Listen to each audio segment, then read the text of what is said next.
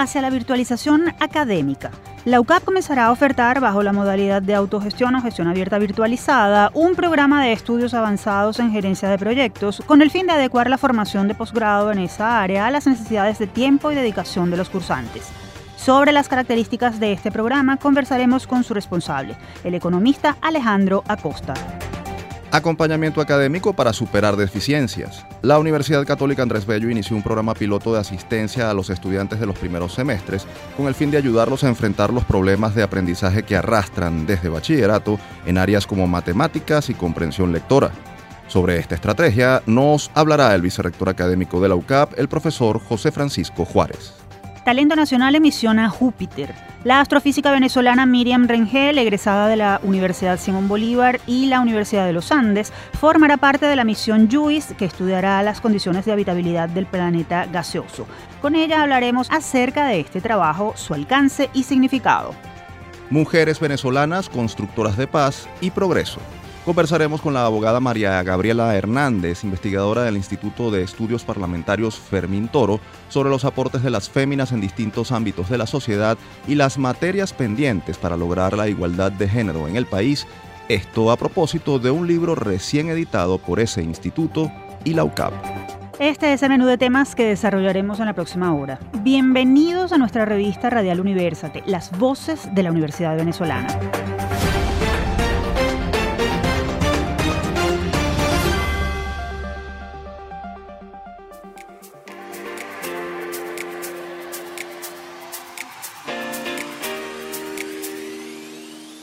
Les saludamos Efraín Castillo y Tamara Sluznis. Y comenzamos así Universate, espacio producido por la Dirección General de Comunicación, Mercadeo y Promoción de la Universidad Católica Andrés Bello, UCAP, y Unión Radio Cultural. Este programa es posible gracias al equipo conformado por Isabela Iturriza, Inmaculada Sebastiano, Carlos Javier Virgües, Juan Juárez, Fernando Camacho y Giancarlos Caraballo. En la producción nos acompañan José Ali Linares y Daniel de Alba Suárez. Sumamos un episodio más de Universate, revista radial universitaria de los fines de semana, rumbo a su cuarto aniversario. Como siempre, para nosotros es un placer volver a estar con ustedes. Y de inmediato comenzamos con las entrevistas de esta emisión. Y lo hacemos hablando sobre una novedosa estrategia de formación que comenzará a aplicar la UCAB en sus estudios de posturado, gracias a la tecnología y la virtualización. Presten mucha atención.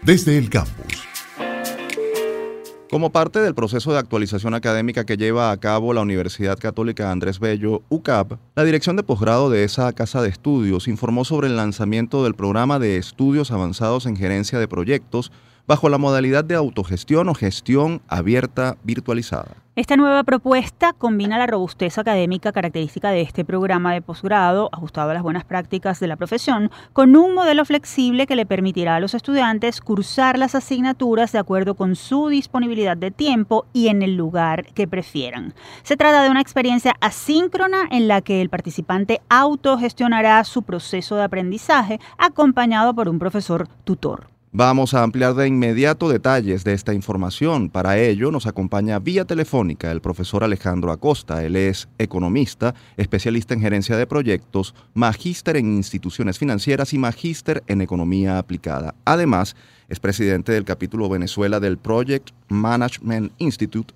y director de los posgrados en gerencia de proyectos de la UCAP. Un gusto tenerlo en Universate nuevamente, profesor Acosta. Bienvenido. Muchísimas gracias por la invitación. Profesora Costa, aunque ya adelantamos algo en la presentación, recuérdanos en qué consiste la modalidad de gestión abierta en el aprendizaje, cuáles son sus bondades y por qué la UCAP la está promoviendo con el programa de estudios, de estudios avanzados PREA en gerencia de proyectos. Bueno, la modalidad de gestión abierta, como bien comentaron en la introducción, es una nueva alternativa para el estudiante para que sea él el que construya todo lo que es su experiencia formativa.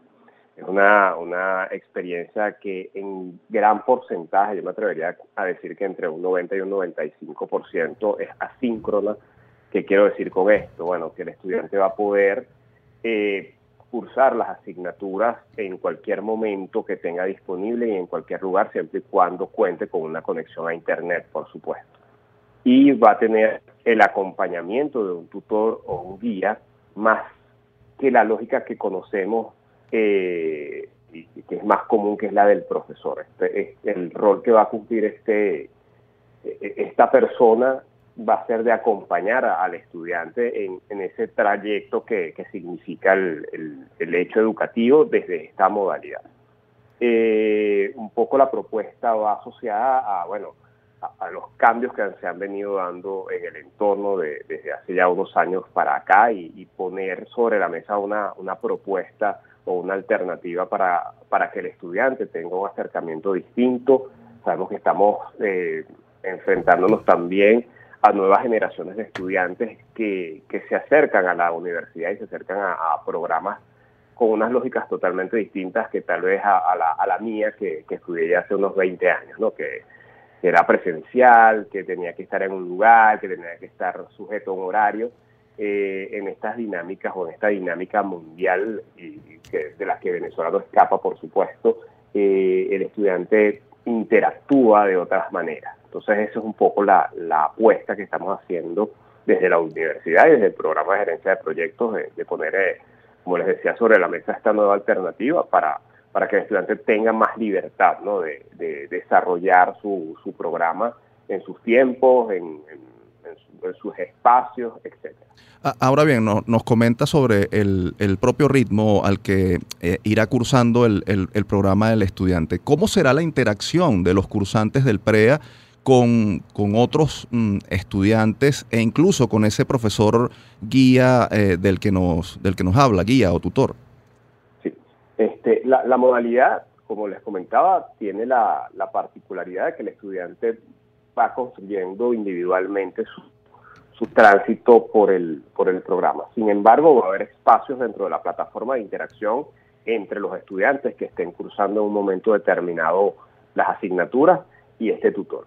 Toda esta, toda esta interacción, como les decía hace un momento, va a ser a través de esta plataforma, va a ser de, manera virtual o remota, este, como también se, se le conoce. Entonces, eh, eh, tomando en cuenta que uno de los grandes valores que tienen los estudios de cuarto nivel es el relacionamiento, no dejamos de lado o no, dejamos de pensar en, lo importante que es para el estudiante esa conexión. Entonces vamos, en, esta propuesta está contemplado esos espacios, están contemplados esos espacios para que los estudiantes se conozcan, sepan quiénes están en ese momento interactuando en esa, con esa asignatura, eh, para que conversen y, eh, de igual manera con el tutor que los va a acompañar. Una de las preocupaciones que suelen generarse con los programas virtualizados y autogestionados es el de la calidad académica. ¿Cómo se van a garantizar procesos de aprendizaje de calidad en esta, bajo esta modalidad, eh, en el caso del PREA en gerencia de proyectos que usted dirige? Además, ¿habrá plazo para cursar el programa? Sí, eh, sí la calidad es uno de los, tal vez de, de, los, de los grandes temores que tiene un estudiante al aproximarse a este tipo de programas. En el caso del PREA de gerencia de proyectos de la UCAP, eh, tenemos que cada uno de esos contenidos eh, y esas asignaturas han sido preparadas por profesores que son expertos en esas áreas. Que eso eh, forma parte de, esa, de ese garantizar que el estudiante va a recibir información y, y conocimientos de primer nivel. Eso por un lado. En segunda instancia, el programa va a tener la misma rigurosidad desde el punto de vista académico y desde el punto de vista de la evaluación que si estuviese cursando una especialización o estuviese cursando una maestría o estuviese cursando el mismo programa de estudios avanzados de manera presencial. Entonces no vamos a, no, hay una, no vamos a transigir o, vamos a, relajar eso, esos conceptos que son fundamentales para nosotros del programa para que el, estudiante salga bien preparado y sea competitivo en el mercado. Entonces, por ese, por ese lado, el estudiante puede estar tranquilo en términos de que va a seguir recibiendo la misma calidad que, acostumbran los programas de la UCAP eh, y va a seguir contando el programa con esa rigurosidad que les mencionaba, tanto académica como de evaluación. En cuanto a la pregunta del, lapso para cruzar, el lapso para cruzar va a ser el trimestre, es decir, el, estudiante va, desde que se inscribe el estudiante, va a tener un tiempo para poder cursar las asignaturas. No es que va a estar abierto indefinidamente. Eso con la finalidad también de incentivar al estudiante a que cierre el proceso, que no, que no vaya dilatando la, la, cursada o el curso indefinidamente. Eh, eh, otros detalles que nos pudiera compartir sobre el programa específico, el PREA en gerencia de proyectos, de cuántas horas académicas estamos hablando, qué formación académica recibirán los participantes, o sea, sus contenidos, cómo irán a hacer las evaluaciones y, y, qué, podrán hacer quienes quieran avanzar más allá en una especialización, por ejemplo, o, en la maestría. Bueno, el programa de, de estudios avanzados PREA en términos de contenido, podemos decir que introduce al estudiante en el mundo de la gerencia de proyectos. ¿Qué va a, ver el estudiante allí o qué, o qué va a recibir el estudiante? Bueno, conocimientos y, habilidades en todo lo que es la fundamentación de la gerencia de proyectos, que digamos es el primer paso para entender el mundo de la gerencia de proyectos, cuáles son los procesos que se utilizan, cuáles son los marcos de trabajo. También, o luego de, ver esa, esa primera, ese primer approach a, la disciplina. En ese PREA están contenido también las áreas de conocimiento de planificación, de gestión del tiempo, gestión del cronograma, como se le conoce en la literatura, gestión del alcance del proyecto, que es una piedra fundamental o angular en la gestión de proyectos, lo que tiene que ver con la gestión de los costos, la gestión del desempeño, la calidad y el riesgo, y el estudiante va a poder elegir, valga la redundancia, una, una asignatura electiva dentro del resto de las asignaturas que contempla el programa completo, el programa de, especialización y maestría. En efecto, el programa o, el estudiante va a tener la, la, posibilidad de, si así lo desea, hacer un cambio de modalidad para cursar la especialización o la maestría, tomando en cuenta que el programa está contenido dentro de, eso que nosotros llamamos la escalera, ¿no? Este es el programa, de, los contenidos del, PREA en este caso en particular son comunes a los contenidos de la especialización y la maestría. Entonces eso también va a estar disponible allí para, para el estudiante, en cambio que,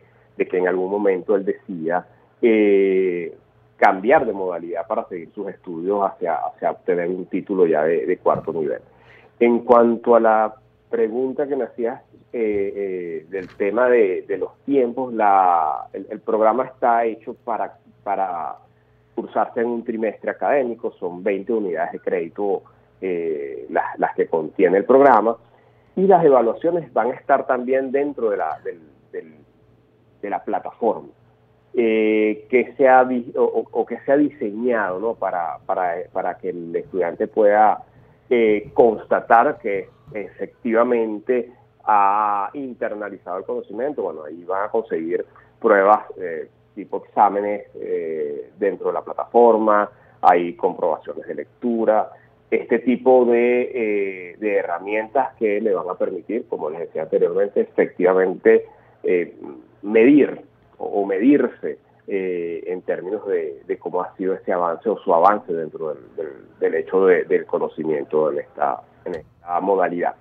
Profesora Costa, gracias por acompañarnos y mucho éxito en la puesta en marcha de esta edición del PREA en Gerencia de Proyectos. Muchísimas gracias a ustedes por la invitación. Teníamos en línea telefónica al profesor Alejandro Acosta, director de los posgrados en gerencia de proyectos de la UCAP. Si desean más información sobre cómo inscribirse en el programa de estudios avanzados en gerencia de proyectos, pueden seguir la cuenta arroba postgrado UCAP o ingresar al portal postgrado.ucap.edu.be. Desde SOS Telemedicina de la Facultad de Medicina de la Universidad Central de Venezuela, les presentamos Un Minuto de Salud. La doctora Priscila Rodríguez, médico ginecólogo, nos habla sobre qué son enfermedades de transmisión sexual y cómo se transmiten.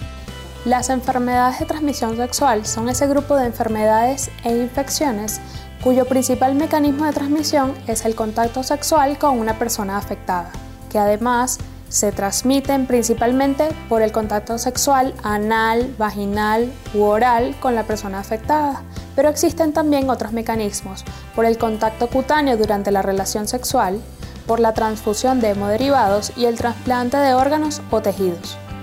Adicional a esto existe el mecanismo de transmisión de madre a hijo durante el embarazo o durante el parto. Esto fue Un Minuto de Salud. Visítanos en sostelemedicina.ucb.be. Continuamos con esta emisión de Universate, las voces de la Universidad Venezolana. Pueden encontrarnos como arroba Universate Radio en Twitter, Facebook e Instagram. También pueden seguir esta transmisión en vivo en mundour.com. Para ello, solo deben buscar la pestaña Radio en vivo y hacer clic en Unión Radio 90.3. Y ahora es momento de ponerle la lupa a las deficiencias formativas que arrastran los bachilleres que se incorporan a la educación superior y las acciones que deben emprender y están emprendiendo las universidades del país para enfrentarlas. Esto y más en nuestra próxima sección. Lupa Universate. Lo dice un estudio de la Escuela de Educación de la UCAP. Los estudiantes de bachillerato tienen serias deficiencias de conocimientos en áreas fundamentales como matemáticas y habilidad verbal. Debido a esto, los jóvenes que logran ingresar a las universidades del país están presentando dificultades para aprobar las materias de los semestres iniciales de las carreras que cursan. Esto está incidiendo en sus posibilidades de prosecución, sin contar con que, debido a las limitaciones derivadas de la pandemia, también presentan situaciones sociales y emocionales que hacen más complejo el trabajo del docente en el aula. Para hacer frente a esta situación, la Universidad Católica Andrés Bello activó una serie de acciones de acompañamiento y apoyo a los jóvenes de los primeros semestres. Precisamente sobre esto vamos a ampliar detalles con el profesor José Francisco Juárez Pérez, doctor en educación y vicerrector académico de la UCAP, a quien tenemos en la línea telefónica. Profesor Juárez, un gusto tenerlo nuevamente en nuestro espacio. Bienvenido siempre. Muchas gracias eh, por la oportunidad, de Tamara y Efraín. Eh, efectivamente, en la universidad comenzamos a realizar unas reuniones con profesores de primer semestre del área de competencia de textual en español, del área de matemáticas y tuvimos reunión también con profesores de bachillerato eh, para conocer pues sus impresiones acerca de lo que está ocurriendo con los estudiantes de los últimos años de educación media y por supuesto los estudiantes que estamos recibiendo en la universidad. Ciertamente las pruebas que nosotros aplicamos eh, en la universidad, la prueba de conocimiento y también la que hace la Escuela de Educación en Bachillerato, que es esta prueba de eh, estudios de conocimiento en línea, bueno, eh, nos dan como resultado que hay graves deficiencias en las áreas que ustedes ya han mencionado, el área de comprensión lectora y en matemáticas. De allí que eh, de manera articulada lo que estamos intentando hacer es dar respuesta a esta situación a través de unas iniciativas con profesores que pues durante este semestre estaremos evaluando tanto en el área académica como en el área socioemocional. También tengo que decir que es un área importante que nosotros queremos eh, también acompañar durante este semestre a los estudiantes y luego evaluar precisamente lo que ha significado esta experiencia para eh, ir formalizando esto en institución y también pues que sirva como una experiencia que se pueda repetir en otros semestres, incluso pues en otras instituciones que así lo requieran. Precisamente, profesor Juárez, ¿en qué consisten las acciones de acompañamiento y apoyo que la UCAB está emprendiendo para enfrentar este problema? Leíamos que pusieron en marcha algunas estrategias piloto, de cuántos profesores estamos hablando que están involucrados, cuántos alumnos están participando y por cuánto tiempo se llevará a cabo este programa. Sí, las, pruebas pilotos las estamos realizando eh, durante este semestre. El semestre inició en el mes de marzo y hasta el mes de julio en las áreas de matemática. Eh, fundamentalmente allí estamos hablando de la participación de profesores de escuelas de ingeniería, de eh, la Facultad de Ciencias Económicas y Sociales, de Psicología, eh, de Humanidades y Educación. También nosotros allí tenemos eh, profesores que han visto la necesidad de articularse y de propiciar un conjunto de herramientas. Estamos hablando sobre todo de estrategias cognitivas, que lo que están buscando es cambiar un poco el modelo eh, de la manera en que los profesores vienen trabajando con los estudiantes en el área de matemática. Y ese modelo tiene que ver con las estrategias. Entonces, aquí, en, el caso de matemáticas, lo que se está intentando es buscar eh, otras estrategias que tienen que ver con el área, como repito, eh, en el área cognitiva, donde se pone énfasis en la repetición, en la elaboración y en la organización del estudiante para que comprenda el problema. Es decir, más allá de, los problemas que el profesor puede colocar en matemática, eh, para que el estudiante probablemente resuelva de manera automática, lo que se busca con estas actividades es que el estudiante comprenda el problema, es decir, tenga la posibilidad de entender por qué él está eh, utilizando los procedimientos que se presentan en el salón, lo cual le permitiría a él aprender a aprender con calidad, es decir, tener como una posición crítica sobre ese problema. Y eso obviamente parte por un cambio de estrategia en el modo de presentar el profesor esas, eh, esos problemas en, en, las distintas pues, áreas de matemática, porque estamos hablando que son materias como cálculo, por ejemplo, eh, eh, que ciertamente es una de las que mm, tiene mayor dificultad en el primer semestre de, carrera. Y en el área de comprensión textual del español, ahí lo que estamos intentando es que el estudiante tenga la posibilidad de realizar ejercicios también de comprensión, de análisis y sobre todo del modo en que se aproxima a la, digamos, comprensión de la lectura y, eso lo estamos haciendo con los profesores de comprensión textual del español, acompañados de los profesores de matemática. Estos profesores de matemática que están haciendo esta prueba piloto, la idea es que se puedan acercar a las clases de comprensión textual del español, presentar la redacción de alguno de estos problemas y junto con los profesores y estudiantes puedan ir, mm, digamos, entendiendo lo que significa la presentación del problema, entendiendo lo que significa la, ejecución y sobre todo, el, digamos, la forma en que se puede resolver dicho problema. Esa articulación entre los profesores del área de matemática y de comprensión textual del español ciertamente nos va a ayudar a que el estudiante pueda profundizar, más allá de memorizar, más allá de poder eh, realizar de manera casi que eh, repetitiva eh, algunas tareas o responder a, cómo se redacta algún contenido, es que aprenda a, desde la práctica, a profundizar sobre los contenidos que se le están presentando.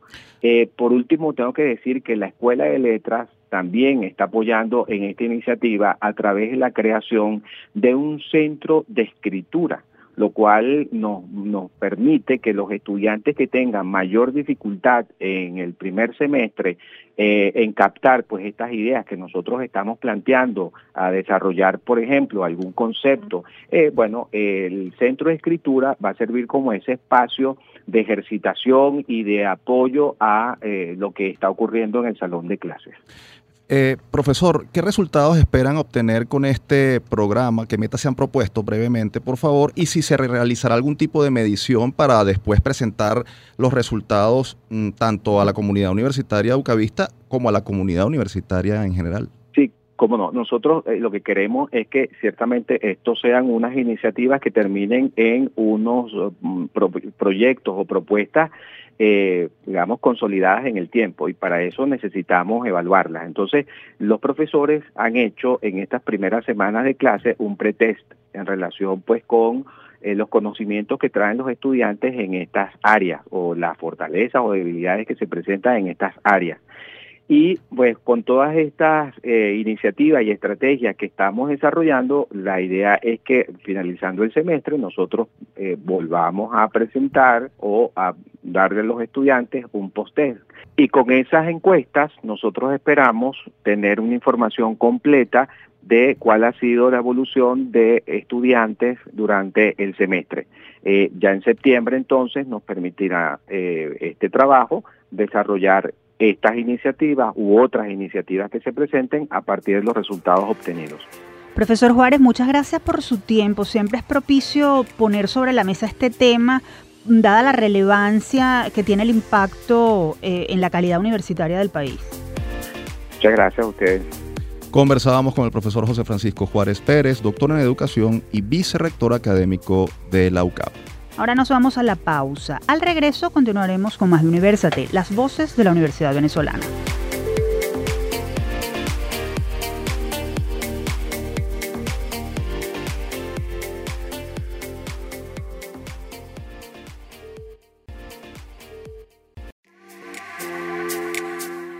Estamos de vuelta en Universate, las voces de la Universidad Venezolana. Quienes deseen escuchar este o cualquiera de nuestros programas anteriores pueden acceder a las plataformas iBox, YouTube, iTunes, Google Podcast y Spotify. Allí nos ubican como Producción Universate. Y en esta parte hablaremos sobre los desafíos, logros y materias pendientes en cuanto al rol de la mujer venezolana en distintos ámbitos, a propósito de un libro gratuito que acaba de ser editado por dos instituciones académicas del país. Quédense atentos a lo que viene a continuación. El libro del mes.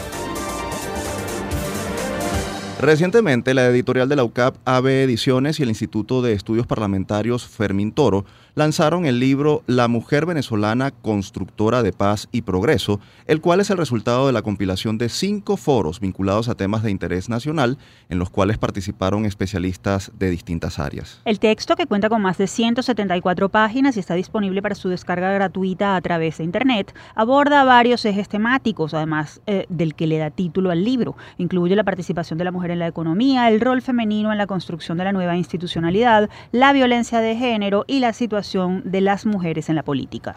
Para darnos más detalles sobre este interesante volumen, nos acompaña vía telefónica María Gabriela Hernández del Castillo. Ella es abogada, especialista en Derecho Laboral, Derecho Mercantil y Derecho Procesal Civil. Además, es una de las coautoras del libro. Bienvenida a Universate. Muchísimas gracias a ambos por esta oportunidad de hablar sobre esta importante iniciativa y compilación de ideas, experiencias y recomendaciones que han dado un número importante de mujeres venezolanas que invitamos a, escribir y a conversarnos a las mujeres eh, en Venezuela sobre la situación de, la, de, los términos de igualdad y de los términos de mm, afectación de esa un poco más de la mitad de la población mundial y en el caso venezolano un poco más también de la mitad de la población que, em, digamos, históricamente ha estado eh, sometida a, una, a unos roles em, secundarios y que, y que cada vez más se, se aprecia la importancia, se aprecia, eh, digamos, el valor de esa otra mitad de la población que lucha por, por, por derechos iguales, por, por, porque se le vea de manera igual a esa otra mitad porque juntos, juntos, eh, ambos géneros son absolutamente necesarios para construir una sociedad igualitaria, justa y de más oportunidades para todos. María Gabriela, hablemos del libro La mujer venezolana constructora de paz y progreso. ¿Qué es lo que va a encontrar el lector que se asome a este texto? Brevemente, ¿cuáles son los elementos más destacados del libro en sus 174 páginas?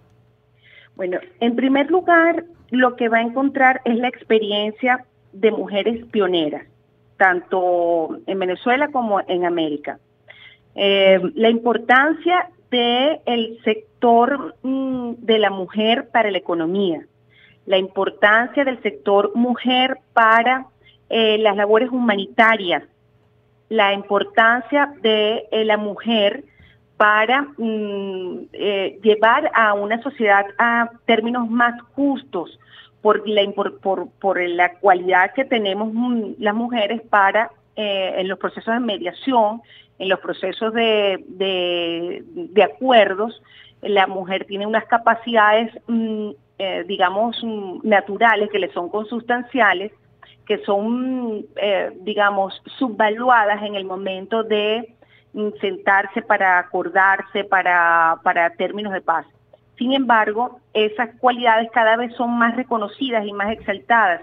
Y estas mujeres que escriben en estos términos en el libro eh, dan cuenta de cómo, cómo en su experiencia y con su experiencia va abonando el camino para que otras entremos y nos demos el valor también de mm, proponernos para los procesos de mediación, para los procesos de paz, para los procesos de, atención de emergencias humanitarias, porque la mujer eh, eh, eh, posee cualidades innatas para, para hacer de esas labores unas labores efectivas. Y eso conlleva al final a unas decisiones comunitarias que, que acercan a la sociedad a estadios de mayor igualdad y de mayor mm, seguridad.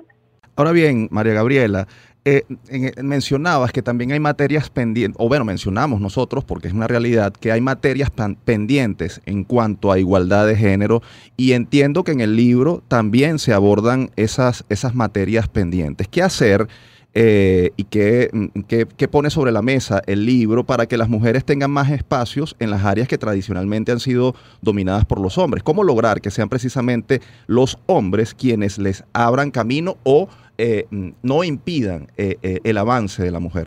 Yo creo que la principal responsabilidad, y, lo, deduzco de las experiencias de estas mujeres exitosas que hablaron en ese libro, eh, la experiencia pasa porque la mujer tenga el suficiente valor para reconocer que es ella la que tiene que abrirse el paso.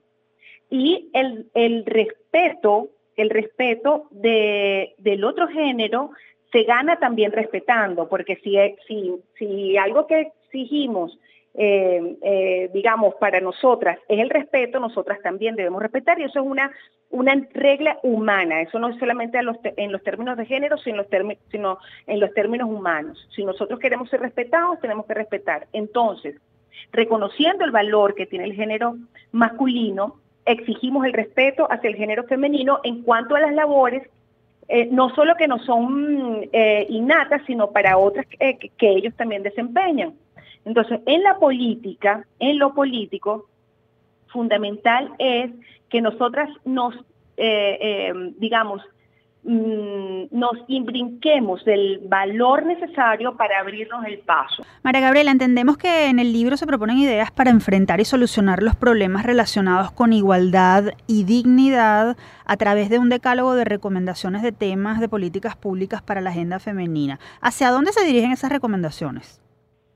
Fundamentalmente a las garantías que el Estado tiene que proporcionar para la seguridad, eh, digamos, integral de la mujer, en, el, tanto en el rol, eh, digamos, como, como madre y como profesional, el Estado debe proporcionarle garantías, porque, eh, digamos que Mm, nuestra, nuestra múltiple eh, funcionalidad ante, ante la humanidad, que somos madres, llevamos una carga familiar importante y una, unas, em, digamos, responsabilidades de cuidado, pero también unas responsabilidades para con la sociedad como profesionales y como mujeres, nosotros necesitamos garantías de seguridad, garantías de protección en cuanto a la maternidad, garantías em, en principio para que se haga, mm, eh, digamos, mm, eh, exigible que dentro de los cuadros para la representación popular esté garantizada la representación femenina en igualdad de condiciones. Esto porque mientras eh, la humanidad y Venezuela se desarrolla para que nos veamos como iguales ante lo político y ante lo social, pues el Estado debe intervenir para que eh, se vayan abriendo esas oportunidades. Importante mencionar acá el papel que hace cada generación por, mm, por mejorar las condiciones para las, para las generaciones subsiguientes. En el libro vas a van a encontrar experiencias de mujeres que abrieron paso a la participación igualitaria en la política, que son referentes venezolanos para Mm, digamos, que abrieron camino de la, a, las mujeres tanto en la ciencia como en la, en, la, comunicación social, como en lo político, como en lo empresarial, van a encontrar experiencias allí en el libro que van marcando hitos en, en nuestra historia eh, venezolana y que nos abren caminos a otras, porque cuando eh, puedo decir que, que, fui responsable de, de, esta publicación, de la coordinación de este esfuerzo y, estuve durante ocho años en la Asamblea Nacional, es porque otras antes que yo hicieron, se hicieron del valor y, y abrieron camino para mi generación. Y lo que nos corresponde a esta generación de venezolanas es, uno, alertar eh, sobre el tema de eh, las, las garantías que debe el Estado venezolano conforme a nuestra Constitución Nacional para que la mujer se desempeñe plenamente no solo como, como eh, factor fundamental de la familia, sino también de la sociedad. Las garantías que debe brindarnos de justicia para que nosotras no seamos objeto de violencia ni de tráfico. María Gabriela, gracias por tus aportes sobre este tema tan importante para todos los venezolanos. Sin duda, falta mucho por hacer, pero libros como el que ustedes han editado contribuyen a dejar registro y propuestas para el cambio. Gracias por acompañarnos. Muchísimas gracias. Teníamos en la línea telefónica a la abogada María Gabriela Hernández, miembro del Grupo de Trabajo Mujer del Instituto de Estudios Parlamentarios Fermín Toro. Si desean descargar el libro La Mujer Venezolana Constructora de Paz y Progreso, pueden ingresar al portal fermintoro.net. Compartimos con ustedes una nueva píldora de autocuidado. Micros narrados por expertos de la Unidad de Psicología Padre Luisa Sagra de la Universidad Católica Andrés Bello que contienen recomendaciones para tu bienestar. En estas píldoras de autocuidado abordaremos el tema adolescencia y redes sociales, estas últimas definidas como estructuras formadas en Internet por personas u organizaciones que se conectan a partir de intereses o valores comunes, creando relaciones entre los individuos o empresas de forma rápida, sin jerarquías o límites físicos. Algunas redes sociales reúnen a los usuarios sin tener en cuenta una temática en concreto y otras se especializan en un tema en común.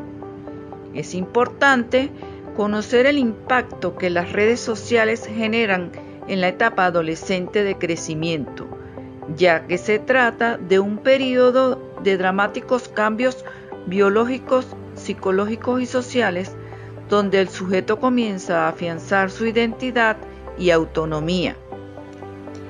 Esta etapa de grandes desafíos, especialmente el de la capacidad de autorregulación o capacidad para pensar, sentir, tomar decisiones y actuar por sí mismo, requiere de un ambiente familiar seguro y comprensivo, que tome en cuenta de igual manera las necesidades del adolescente y las influencias del mundo exterior. Llegamos al final de esta píldora de autocuidado. Si deseas comunicarte con nosotros, puedes escribirnos a través del correo upla.clinica.gmail.com. Los esperamos en una próxima píldora.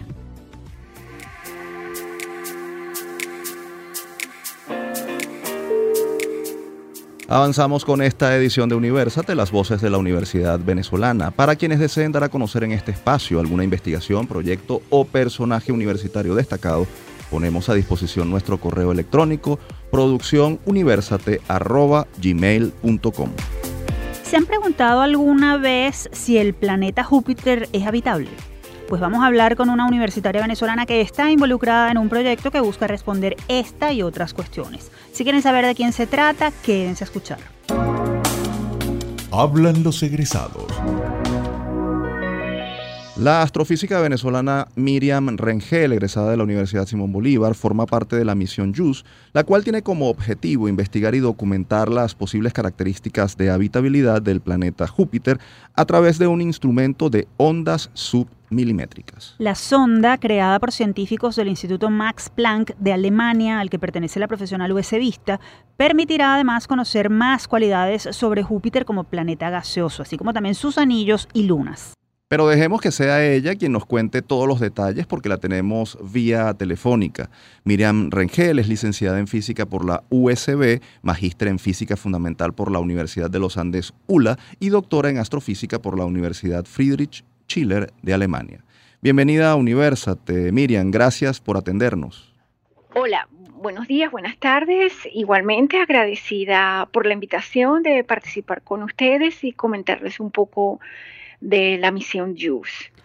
¿Cómo surgió el interés por estudiar lo que ofrece el planeta Júpiter y qué esperan encontrar allí? ¿Cuál es la importancia de esta misión? Sí, la importancia de esta misión es global. La misión partió hace poco, el día 14 de abril, desde la Guayana Francesa, donde me encuentro actualmente de visita para el lanzamiento. La misión cuenta con 10 instrumentos y se planea obtener datos científicos sobre el planeta Júpiter, su atmósfera, nuestro instrumento, que es el instrumento del submilimétrico de ondas submilimétricas, está basado básicamente para el estudio del clima, la meteorología y la dinámica de este gigante gaseoso. Además de esto, queremos estudiar las lunas heladas de Júpiter, que son Ganímedes, Calisto y Europa. Estas lunas deben poseer océanos subterráneos y son candidatas para albergar vida. Y además de ello, queremos estudiar a Júpiter como un arquetipo de gigantes gaseosos que nos sirve para estudiar también otros planetas extrasolares. Ahora bien, ¿cómo será utilizado el instrumento de ondas submilimétricas y qué tipo de información se, conseguirá con él? Eh, hablándolo de la manera más coloquial posible, porque no somos expertos, ¿no? Sí, sí este instrumento eh, es un espectrómetro que básicamente va a obtener efectos de la atmósfera, tanto de Júpiter como estas lunas heladas, y básicamente eh, va a tratar dos bandas que son la, banda a 250 micrómetros y a 530 eh, micrómetros, que significa que se va a estudiar la parte media de la atmósfera de Júpiter, que esa es una zona que se conoce muy poco o menos, eh, de observaciones y por medio de este instrumento planeamos con mucho detalle estudiar el clima de Júpiter, que hasta ahora, como comentado, eh, se sabe muy poco y además de esto, bueno, estudiar un poco su origen y evolución. Para ello necesitamos eh, una, un, instrumento como el que hemos construido y para ello, bueno, tiene una resolución espectral muy alta, que es fundamental. Tiene una, antena, un telescopio de 29 centímetros. Y con ello, bueno, también se espera tener eh, información sobre la superficie de estas lunas y con ello poder obtener más información de lo que está más abajo, que son eh, estos, eh, esta agua que contiene estas lunas debajo de, una superficie de hielo. ¿Cuánto tiempo durará la misión JUICE y en qué momento comenzarán a recibir esa información de la que usted habla? Además, ¿cómo la procesarán? Eh, la misión eh, tarda ocho años en llegar a Júpiter. Eh, es una, este, tarda tanto porque, bueno, se realizarán tres sobrevuelos sobre alrededor de la Tierra y uno un vuelo alrededor de Venus, eh, eh, eh, asistida por gravedad. no puede viajar directamente a Júpiter, sino hace falta asistirla gravitacionalmente con los planetas alrededores. Y luego la observación, los datos van a tardar desde que llega en órbita hasta la, va a orbitar también a la luna Ganímedes Allí va a tardar alrededor de tres años obteniendo datos. Eh, a, partir desde, desde ahora, muchos de los instrumentos se van a encender, pero van a ser datos de calibración. Eh, y luego los datos científicos, ellos pasan por diferentes niveles, eh, que son bueno, los primeros niveles de calibración, hasta llegar a los datos científicos. Y al obtener los datos científicos, se van a analizar con modelos para obtener resultados. Estos son trabajos de muchos años y de mucha preparación, tanto previa como durante todos estos años. En caso de que se comprobaran condiciones de habitabilidad en Júpiter, ¿cuáles serían los, los, próximos pasos? Sé que nos estamos adelantando, pero no sé si eso lo, lo, han, lo han pensado. Eh, una pregunta muy interesante. Estamos hablando, bueno, si se estudia la posible, bueno, primero es la habitabilidad, que son las circunstancias para albergar vida en estas lunas, y si se consigue eh, obtener el hallazgo de vida en estas lunas, por supuesto estamos hablando por, por los años de 2030, 2040, esto, por supuesto, será una revolución no solo para la astrofísica, sino para la astrobiología y para nuestro conocimiento en general de la formación de vida. Los pasos a continuación de ello, bueno, todavía no sabemos, pero si se llegase, esto va a abrir, esto es una, un, cofre de Pandora, porque abriría inminentemente eh, nuevos hallazgos y posiblemente eh, la, la, propuesta de nuevas eh, misiones para el futuro. Como venezolana y como universitaria, ¿qué significa para usted ser parte de esta misión y contribuir con sus conocimientos en el estudio de un planeta? Para mí es un orgullo eh, como venezolana, como latinoamericana, formar parte de estos consorcios internacionales eh, que forman parte, bueno, no solo Europa, sino también otros países de, otros continentes y formar parte de, estos consorcios, tan grandes con, tecnologías tan avanzadas eh, me llena de orgullo y también es una gran responsabilidad la que se mantiene, ya que, bueno, son consorcios muy grandes, son grupos de trabajo donde hay mucha responsabilidad y mucha coordinación de trabajo. Y bueno, me llena de, como ya comenté, de mucho orgullo y me motiva cada vez más el, venir de, Venezuela. Finalmente, eh, las ciencias en general y las ciencias duras en particular están en crisis en el país, entre otras cosas, por problemas presupuestarios en las universidades. ¿Qué les dice a los que, como usted, siguen apostando académicamente a esta área del conocimiento y a lo mejor pueden sentirse frustrados por los problemas e incluso tener dudas sobre su vocación? Sí. Eh, la, me imagino, bueno, la pregunta es cómo, qué se puede hacer y cómo motivar a las generaciones presentes y futuras. Eh, sí, eh, hay, un problema a nivel global en Venezuela en cuanto a la ciencia y su infraestructura. mi mensaje para estas generaciones y las futuras es primero que todo eh, mantener la curiosidad por el universo que nos rodea, hacernos preguntas, cómo funcionan eh, las cosas que nos rodea, eso nos llena de motivación eh, desde el punto de vista científico.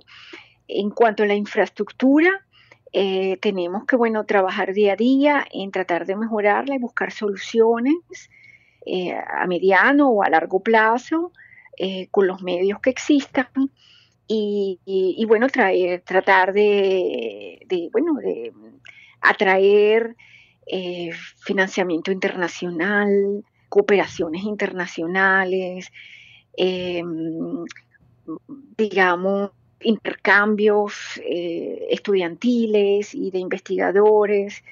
Es una tarea, es un reto bajo estas circunstancias, pero por los momentos, bueno, es lo que podemos hacer, llenarnos de motivación y, buscar, bueno, eh, mucha mentoría externa, también de que los científicos que estamos afuera tratemos de ayudar a, a los que están dentro por medio de, buenos de intercambios, de publicaciones, de, sí, de cooperaciones. Miriam, le agradecemos por haber compartido su tiempo con nosotros y le deseamos éxito en todos los pasos que siguen en esta importante misión. Además, estamos orgullosos como venezolanos y como universitarios por su presencia allí. Muchas gracias. Muchísimas gracias por la entrevista y saludos. Gracias. Conversábamos con Miriam Rengel, profesional de la física e investigadora del Instituto Max Planck de Alemania. Ha llegado el momento de despedirnos por el día de hoy, pero antes compartimos con ustedes, como siempre, nuestra acostumbrada frase de la semana. Son muchas las mujeres que están trabajando en todas las disciplinas y son pocas las posibilidades de hacer visibles esos logros. Sin embargo, existen organizaciones que están procurando aumentar la visibilidad y oportunidades de las mujeres científicas en el mundo. La felicidad será el día en que no sea necesario celebrar el Día de la Mujer porque estamos en paridad en todos los aspectos juntos con los hombres. La frase fue dicha por la doctora Yoconda Cunto de San Blas el pasado 13 de marzo durante una charla organizada por la Asociación Venezolana para el Avance de la Ciencia, ASOVAC, y la Facultad de Ciencias de la Universidad Central de Venezuela, a propósito del Día de la Mujer. Traemos a colación sus palabras porque esta doctora en biomedicina, licenciada en química e individuo de número de la Academia de Ciencias Físicas, Matemáticas y Naturales, ACFIMAN, acaba de recibir el premio Alma Mater 2023 de la Asociación de Egresados de la Universidad Central de Venezuela, UCB.